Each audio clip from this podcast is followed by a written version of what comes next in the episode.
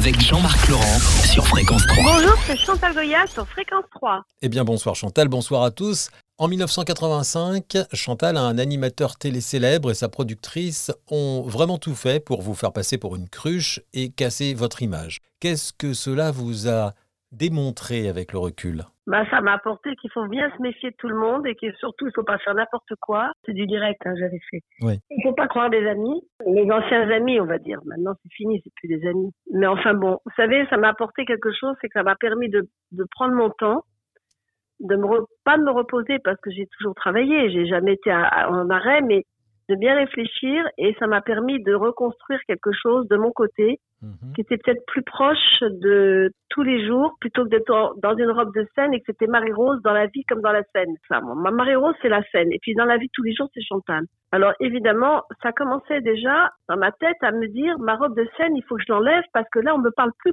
on ne parle plus à Marie-Rose, mais on parle à Chantal debout. Donc ça, il faut que je me méfie de ça maintenant. Alors maintenant, je, je sais tout ça très bien. Aujourd'hui, peut-être que si j'avais continué, que j'ai pas fait l'émission, vous auriez plus entendu parler de moi parce que vous auriez dit, oh là là, on la voit tout le temps, on n'en peut plus, on en a marre. Mais comme il y a eu un trou en France, hein, parce que moi, ça m'a pas empêché d'aller aux États-Unis, d'aller au Canada, d'aller un peu partout dans le monde chanter.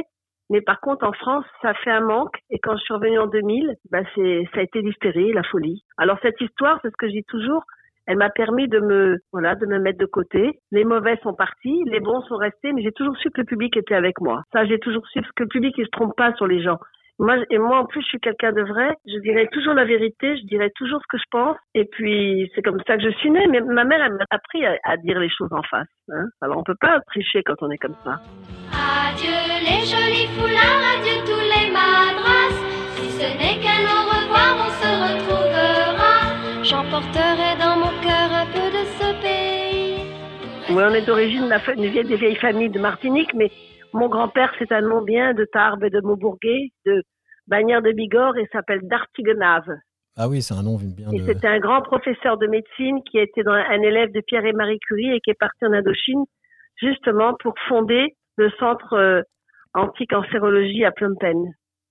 Donc on est vraiment une famille de médecins, nous. Il n'y avait pas d'artiste dans la famille ici, il y en avait un grand, un très grand. C'est Claude Rich, qui était un cousin de ma grand-mère du côté de mon papa. Mais d'un côté, mon, mon papa, c'est les Vosges, donc vous savez, des gens bien droits. Hein. Ouh, là-bas, on rigole pas. Hein. Ouais. Et du côté de maman, c'était, voilà, Tarbes, Bagnères de Bigorre, euh, voilà. Et Philippe Laville, parce Philippe que là, Laville, c'est un cousin du côté de maman, du Oh. côté de la Martinique. Il tape sur des bambous et c'est numéro